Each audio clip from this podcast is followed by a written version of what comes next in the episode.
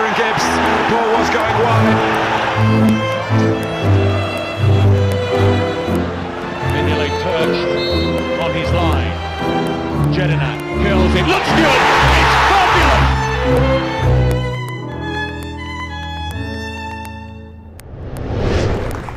一样的足球，不一样的言论，欢迎各位收看《超级言论》的第三季。这一期节目，我们将回归到国际足球，回归到欧洲足球。那在这期节目当中，会有一个新的概念介绍，叫做“三体时代”啊，三种不同体系的豪门争霸的形式。但是也会有跟我们偏首这首曲子啊，叫做《一步之遥》相关的一些情节。如果你去看过几部呃名片，像这个《真实的谎言》《闻香识女人》，都应该会很熟悉，来自于。阿根廷的一首啊这样的 Tango 舞曲，但是一步之遥，或者说只差一步，这句话现在对于很多欧洲的传统豪门来说都会有切肤之痛。啊，关于超级言论，希望各位能够跟以往一样，通过各种社交媒体工具，不管是。易信、微信、网易新闻客户端还是微博等等，跟我们保持频密的互动。那每期呢，我们也会在节目当中送出各种精美的奖品。当然，也请各位能够关注一下我个人的一个呃微信公共账号，跟我们保持更多的互动。本期三岔口呢，征集了一些呃网友一些有趣的提问，我们看看这是三个怎样的问题。好，第一个是范范范佩西，哎呦，他提问的也是关于范佩西，这赛季怎么了？按说他这种类型的前锋不会受年龄限制吧？其实，在上一个赛季，他的各种伤病和他的这种状态保持呢，我觉得已经是跟这个年过三十的球员是有一定关联了。要知道，范佩西在他效力阿森纳前面七个赛季啊，几乎每个赛季一半时间都在养伤，所以我觉得这样的一种呃身体的话，可能在经过长期的职业联赛竞争之后，肯定会有各种疾患，而且这又是一个世界杯年，所以。很难指望范佩西还能够恢复到两年前、三年前那样火爆的状态。我觉得曼联有必要对这个中锋人选做出一个啊更深入或者说更仔细的考量了。第二个问题来自于 Highlight，我想问一下，怎么可以听到 BBC 体育节目的广播？这个其实非常容易啊。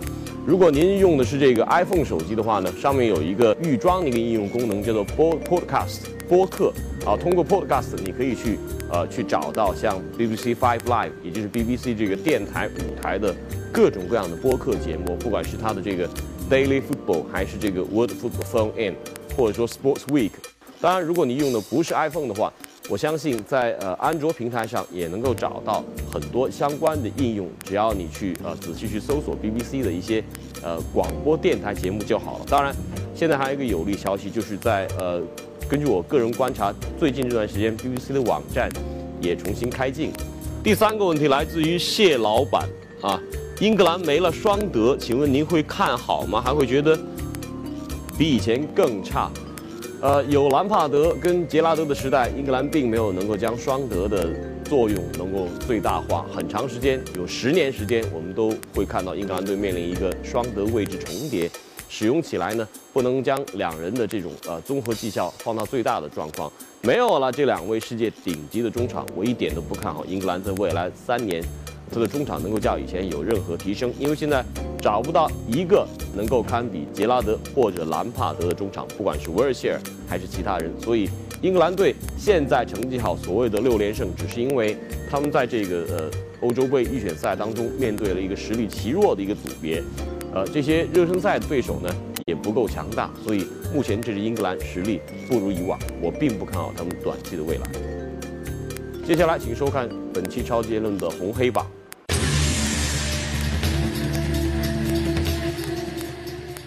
欢迎来到本周超级言论红黑榜。这一期的最红人物，毫无疑问非梅西莫属。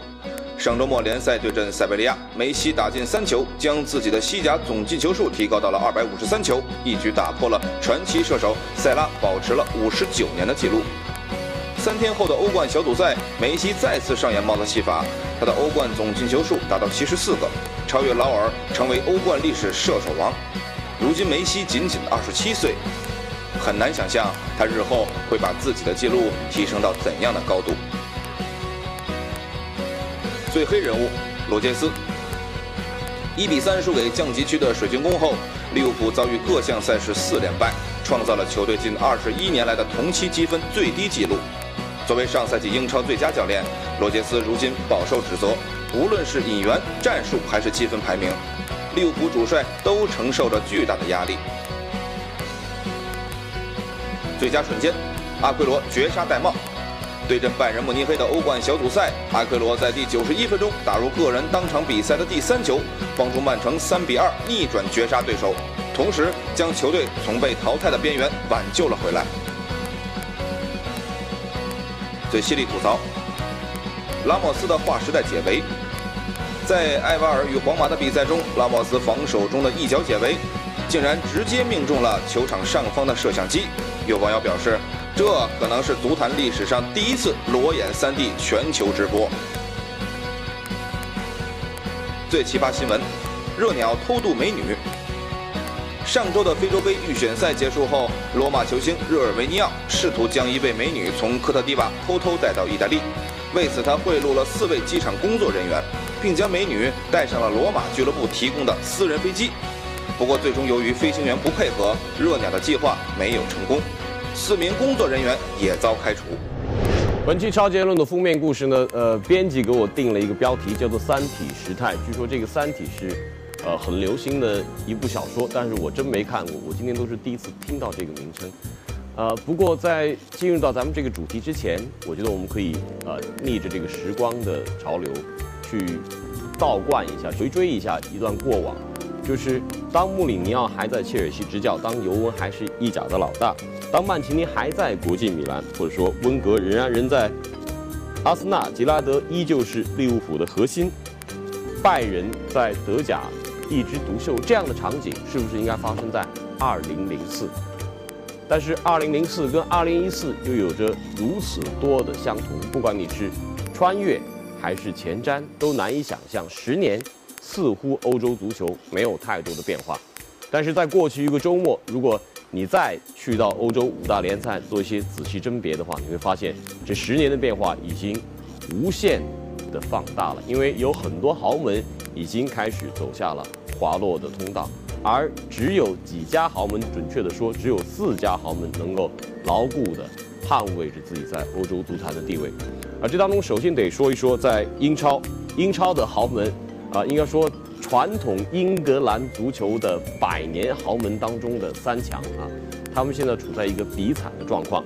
啊，曼联现在的排名呢，在这一轮打阿森纳之前是第七位，阿森纳是第六位。那赢了阿森纳之后，他能够上到一个前四，但是也只是啊积分跟呃西汉姆联呃跟纽卡斯尔联队相同而已。阿森纳的状况很惨。而利物浦的状况则更加糟糕，已经跌出了十名开外。在接下来这个周中当中，我们看到阿森纳在欧冠当中面对着德甲的代表多特蒙德。多特蒙德是拿过欧冠的德甲球队，也可以称之为是德甲的豪门。但是多特蒙德这个赛季在德甲当中的故事，开局之凄惨，可以让英超这个传统三强汗颜。那在这一轮欧冠之前，他在德甲当中排名是第十六位啊，刚刚攀升出这个。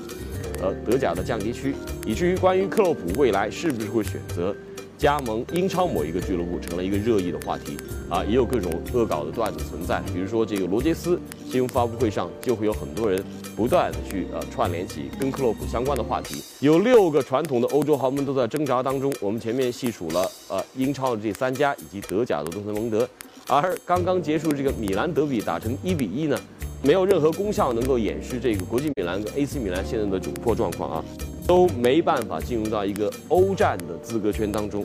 所以，这样十年时间为什么又会产生这么大的变化？在十年前，这六支球队可能除了多特蒙德之外啊，其他的境况都应该是比较健康、比较积极的。而这十年下来，我们所能看到的只有四个欧洲的豪门真正意义上形成了对欧冠的垄断。这四家就是巴塞罗那。拜仁慕尼黑、皇家马德里以及英超仅有的代表切尔西，这四家有多么强大呢？看看过去七个赛季，他们至少有五次能够出现在这个半决赛当中，这已经是表现了他们在欧冠当中非常强的竞争力。在经营模式这方面，啊，这就是这期编辑给我的建议，给我设定的主题，认为有一个三体模式的存在，比如说像。皇马和巴萨，这是一种社会主义的模式，他们能够得到国家政府极大的支持，同时呢，也是以一种准社会主义方式的会员制来运营自己的俱乐部。像拜仁，那可能更是一种国家社会主义的存在，因为德甲是目前全球所有职业足球联赛当中运行最为健康的一个联赛。拜仁既能够达成服务球迷的目的，同时在自身的经营和垄断的维护这方面做得也非常良好，这帮助他的这个竞技成绩得到了更好的稳定。而且最新的一个消息就是，拜仁已经啊提前好像是八年还是九年，将这个安联球场新建的。呃，整个成本已经已经呃支付清楚啊，偿还清楚。这意味着未来赛季拜仁每年都能够多出接近三千万欧元的这个转会资金，用于加强球队。那还有一种模式呢，就是切尔西的这种寡头模式。当然，这种寡头模式现在呃在欧足联、国际足联的这个严厉的监管之下很难延续下去。但是，经过十年的投资，经过超过十亿英镑投资，切尔西的寡头模式已经为他们形成了。足够强劲的欧冠竞争力，这就是一个三体时代的存在。但是，关于三体以及未来更多豪门的去留，我们将留给这期的少数派报告来进行深入的分析。就在我们录制这一期超级言论的时候呢，曼城在欧冠赛事当中上演了一次神奇的逆转，凭借阿奎罗的帽子戏法，那是在主场呢翻盘三比二打败了拜仁慕尼黑，这应该也是给。曼城的欧冠前景，小组赛出现前景带来了一线生机。欧冠现在对于所有的欧洲豪门来说，应应该是一条基本的这种生命线，不仅仅是要获得小组赛资格，更重要的是如何能够在小组赛当中出现，而且能够啊争取能够打进八强。我相信这是一个豪门的基本准则。所以这一期的少数派报告，我们请来的两位资深的嘉宾，分别是周峰先生和骆明先生，跟我们一块儿来讨论一下豪门在欧冠当中的生存。准则以及一些豪门没落和复兴的机会，有请两位嘉宾，周老师、骆老师，两位请就坐。我们还是延续以往这个超级运动的惯例啊，是以简单粗暴的问题来打头阵。下面哪支球队无法跻身本赛季英超前四？阿森纳、曼联、利物浦。这，哎，骆明。如果说英格兰足球传统三大豪门啊，我以前说过好多次，很多人都不认，但这三支球队应该是传统的豪门。如果以百年传承论的话，对吧？而且拿成绩来讲也一样嘛，前三嘛。对，不管是这个顶级联赛的冠军，还是足总杯，嗯，啊，给个给个选择吧，A、B、C。我来利物浦。大义灭亲啊！没办法，事实就这样。我也只能选利物浦。为什么？我先不问他，我先不问他。因为利物浦。他的阵容上来看，我觉得他苏亚雷斯走之后，确实是留下一个特别大的真空。他不像曼联、阿森纳，他还是有很多很好的球员。而且利物浦这个赛季两线作战，虽然说，他而且他虽然说欧冠可能被淘汰，但还有可能打欧联杯。所以我觉得利物浦还没结束，是吧？对啊，对啊，我觉得他本赛季很难支撑支撑到前四，比较困难。周老师。对，少一个明星肯定是一个很重要的原因。那么，而且上个赛季风光八面的这 SAS 不单单是少了苏亚雷斯，斯图里奇这个赛季基本上没打。但我是觉得利物浦队今年到目前为止最大的问题是信心，就是他现在整个你看，不管打强队打弱队，他都没信心。是上一轮一轮之前打切尔西，虽然那场比赛输了，但那场比赛我是正好解说嘛，然后很多的评论也是这样认为，就是说。虽然输了比赛，但是利物浦队打的还是不错，而且呢，全场不是说是没有机会。但是你看看打这个水晶宫，被这个博拉希尔给给打成这样，那证明你这个整个球队现在就没有信心。另外一个杰拉德现在已经起不到原来这种铁血队长的作用。也就是说，他在场上，他因为他的表现已经没有那么突出，所有的球员并不是很服气他。那么，如果他一直打满九十分钟，实际上他已经没法把全队再调动起来，而在他底下没有一个人能够替代他的位置，这个现在是很大的问题。巴洛特利，你觉得还还能够发挥作用吗？在利物浦？呃，现在时间还是短，一个赛季都不到。那么现在来看呢，巴洛特利实际上最大的问题还是他的状态，也就是说。其实你看，从国家队也能看出来，没用他，就说他是有一定的伤。那么整个这一个赛季到目前为止，没有把他的那个状态调出来。那么这个来讲呢，罗杰斯实际上也有一定的责任。其实巴洛特利到了呃重新回到英超以后，比在曼城的时候是老实了许多，但是灵气也没了。对，老实许多，灵气也没了。然后这也是罗杰斯做的一个挺大的一个赌博，而且输完水晶宫之后，罗杰斯自己表示好像他都感觉到自己的压力了，帅位不稳了。现在关于克洛普的各种，我觉得罗杰斯的问题出在今年的转会市场上面。呃，苏亚雷斯走其实是嗯可以说昭然若揭了，很早以前大家都知道了。但他我感觉他的替代方案有问题，他并不是说他的问题并不在于买了很多人，而他在于他买的人有问题。你像现在。能配得上利物浦的，我感觉还是一些拉丁球员，包括罗杰斯，他并不是一个传统英式打法的教练，没错，他是一个讲究嗯漂亮足球的。你这个情况下，你应该买很多西班牙球员，但不光是那种边后卫了，还包括那个核心球员，或者说是拉丁球员。你像库蒂尼奥这种，就和利物浦的风格可以完美融入。另外一个问题是，利物浦队现在就是很悲哀的说，他已经不是一流的豪门，也就是说，你想吸引卡瓦尼这样的球员来。能不能吸引得到，其实是一个要打一个问号的。因为对球员来讲，我们在以前的节目当中也说过，无非就两个，一个是锦标，一个是钱。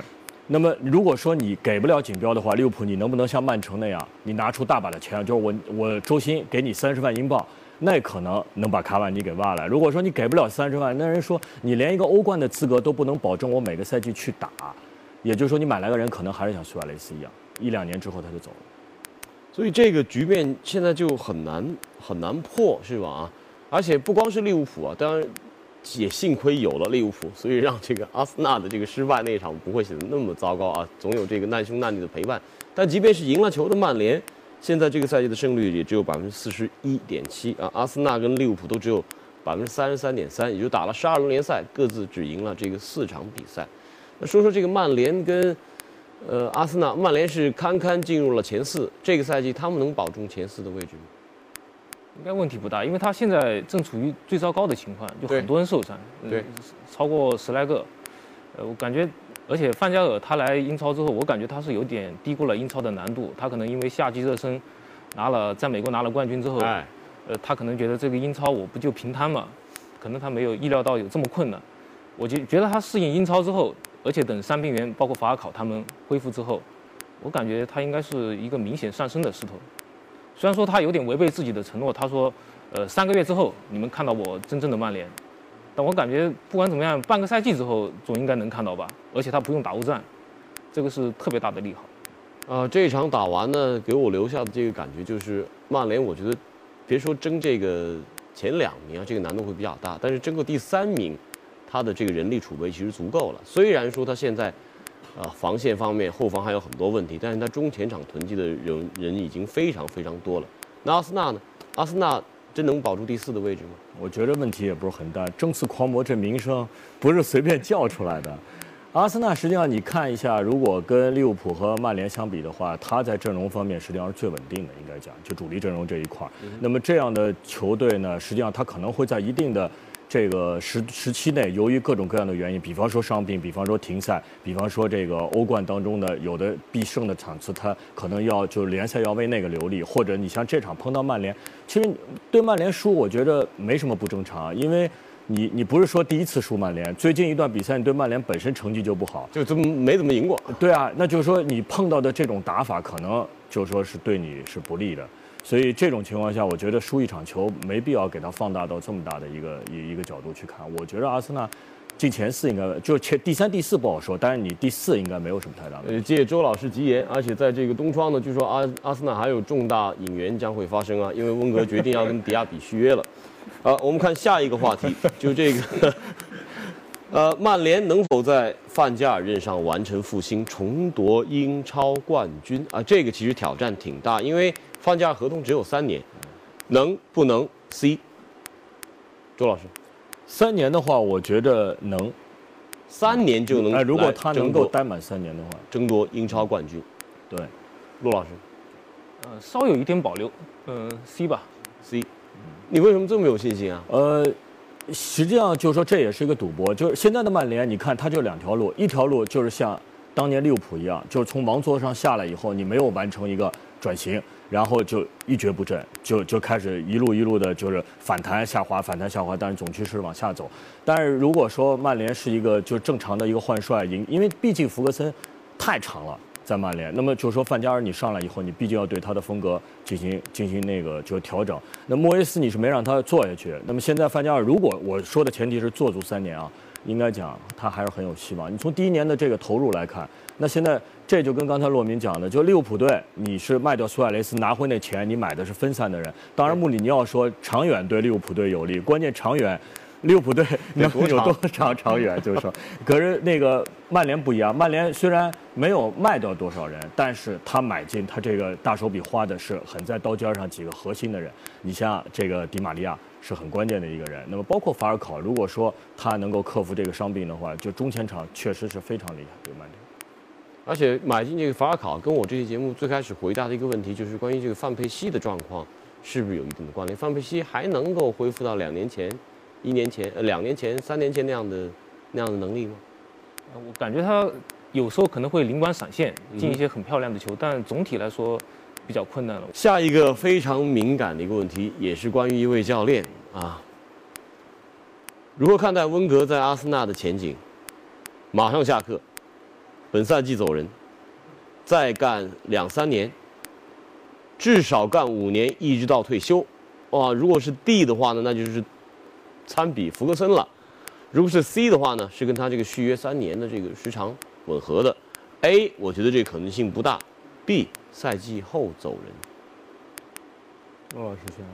嗯，B 和 C 之间吧。赛季后走人跟赛职的可能性稍微大一点，就是完成这个合同。对啊，三年之后走人。对他现在走肯定是比较困难，你一下子不可能找到人接手。对，而本赛季就像刚才周老师说的，前四其实没有太大问题，因为其他利物浦热刺状态也不行。因为有一个大的一个背景，我在节目前好像没有提到，就是我感觉英超整体的竞争力啊，其实这两年是逐渐在萎缩的。它的整体的经营实力还在提升，但是它的竞争力可能考虑到啊这个 FFP 或者说其他方面的因素。它其实是有一点点、一点点萎缩的，是吧？其他对手没有那么强大，而且豪门的在本联赛的统治力也是在下降的。对对，基本上对。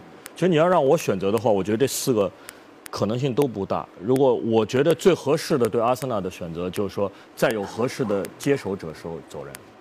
你不知道什么时候出现一个合适的接手，只要出现一个合适接手，那合适接手人会是谁呢？呃，很难讲，就看你你俱乐部能够拿出多少钱来，因为有的教练是愿意花钱的，有的教练可能是说我可以花合适钱。其实你像温格，他就属于这种我可以花合适的钱。你能说这这么多年温格在阿森纳将近二十年，能够说他不成功吗？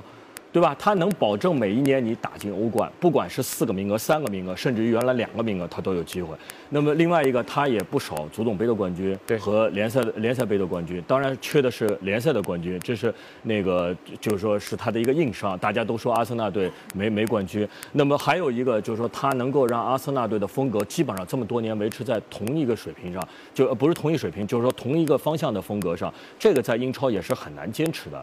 所以应该，我觉得温格在阿森纳怎么也是一个很成功的教练。我非常赞同周老师说，就这十八年，他绝对是个成功的教练，而且呢，他确实是改变了英超的可能足球风格啊，甚至一些足球哲学这方面的一些一些一些状况。所以对于温格，就像这次打曼联之前，亨利接受采访时所说，说温格到底有多重要，只有当他离开之后，你们才能够了解得更深。没错，但。可怕的就在于球迷是以一周一周的生活方式延续着，那对于刚刚发生的结束不久的比赛，他记忆尤其深刻。而我们看到温格是在过去这三年五年当中，体现出了他性格另外一方面的一些元素，就是他过于顽固啊，过于固执，而且呢，重复性的去犯一些错误，一而再再而三的犯一些错误，这是很难接受的。其实我觉得他的错误不完全是重复。你看他之前几前，嗯，之前几年是在没有钱的情况下面，他可能就是捉襟见肘，呃，把这个阿森纳缝缝补补，好歹还能争势。但他这两年应该说是很有钱了，他的工资已经超过切尔西了。这种情况下，他其实他的错误跟以前有点不一样了。他其实有点像罗杰斯一样，他花钱可能没花到点子上。嗯哼，他花了，你像他今年夏天他的呃花人的开销就净投入。仅次于曼联，没错。在这种情况下面，你你现在这个成绩还不在前四里面，你说球迷有一些怨言，我觉得也可以理解。哎哎，咱们具体说说，你说到花钱没花到点上，我觉得具体他最近几个大投入，厄齐尔四千三百万是吧？然后桑切斯不用讲，现在肯定是个成功的一个案例，这个花开一边不说啊。还有大一点投入维尔贝克，那如果再往下数的话，像钱伯斯、德布西，这都不算是大投入了。那花钱没花到点上，你指的是厄齐尔？呃，厄齐尔其实，嗯，我我感觉可能对他有点苛刻，他其实表现还不错，但他的问题在于可能在同样的位置上面可能囤积了太多人，包括他的十号，对至少有四个，对，而他后腰、中卫，大家也其实每个阿森纳球迷都都在问这个问题，温温格自己 没有考虑过吗？我觉得他得肯定考虑过，对啊，我也觉得。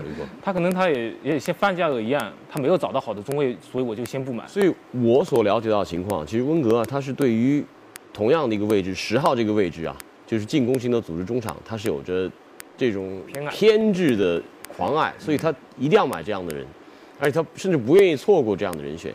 那其次呢，对于其他的位置上，他会保持一个非常接近于苛刻的一些要求，他一定要这个人的性价比符合，这是他的一个真正的一个足球精英的一条底线。所以有时候他的这个偏好跟喜好呢，超过了他对于这条底线的一些信守，所以就会有一些让你觉得突然一下啊买买这么多类似球员的一个存在。那其实还有一个背景信息可以跟大家分享一下，就是我们有一位同行，这个《卫报》的一位女记者，叫做 Amy Lawrence，这是非常出色的一位足球记者，她也是一个阿森纳球迷，她最近出了一本书，就叫做《Invincibles》，就是回顾十年前那支不败夺冠的那个 Invincibles 的球队。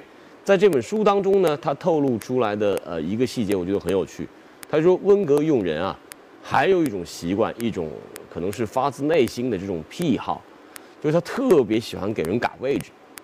比如说当年成功的范例啊，这个亨利打中锋，但是呢，温格并没有认为亨利打中锋是他最成功的这个改位置，他自认为最成功的改位置是劳伦从中场改为右后卫。右后卫啊，他觉得这是他画龙点睛之笔，而且当时那个不败阵容当中呢，这个位置恰恰是得到了极好的一个补强。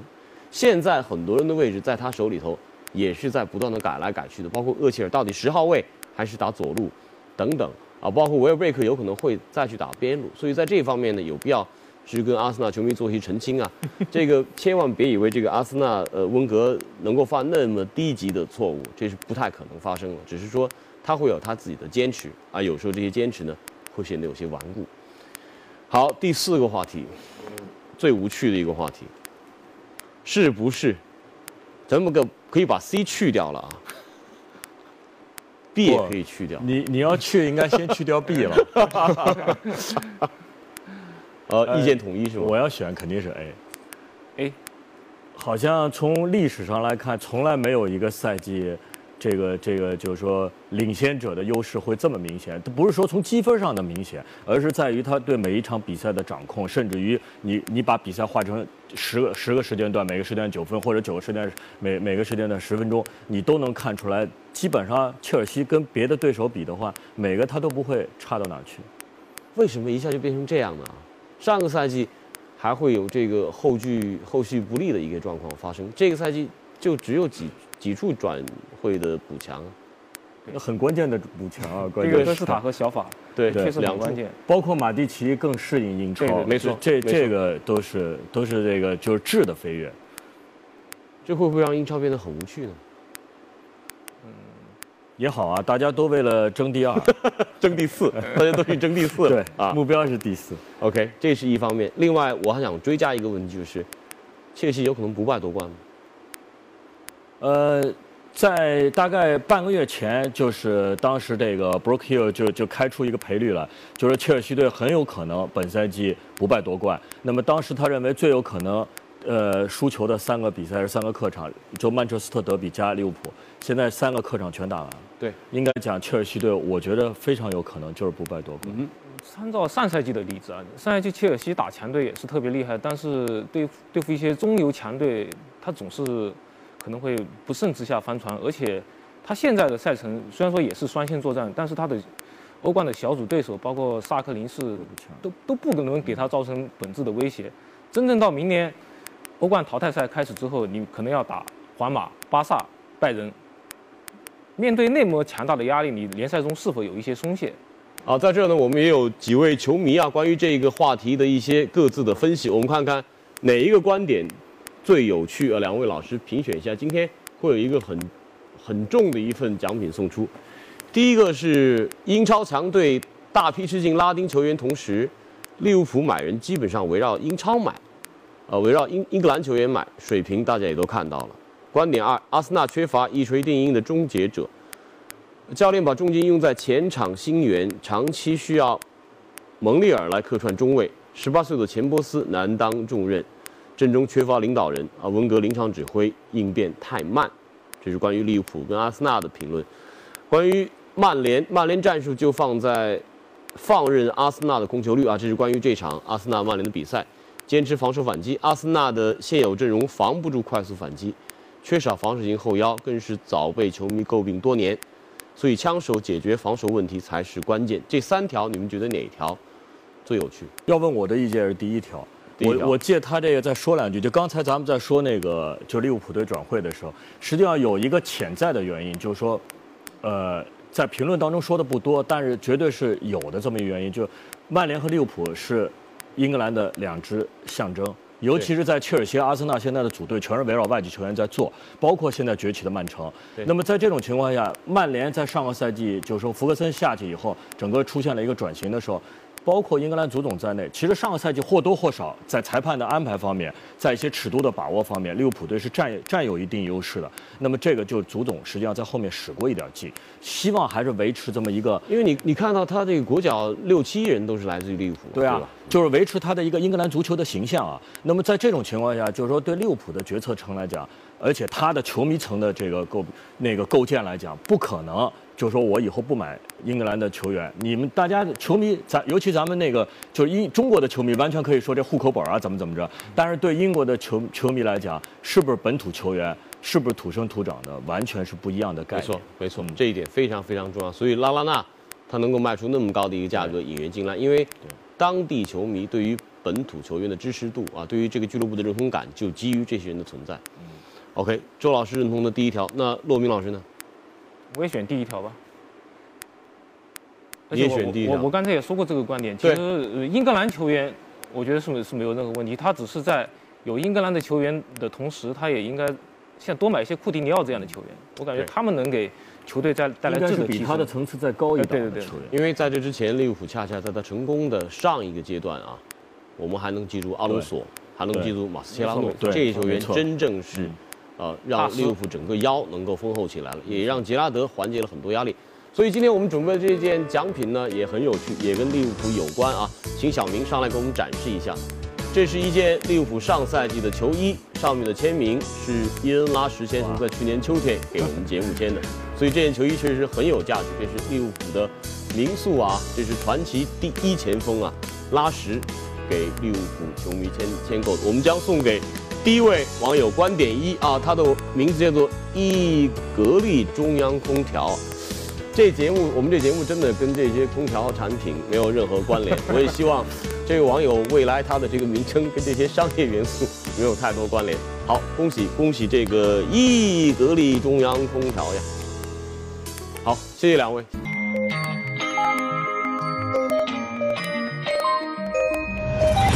dedicate time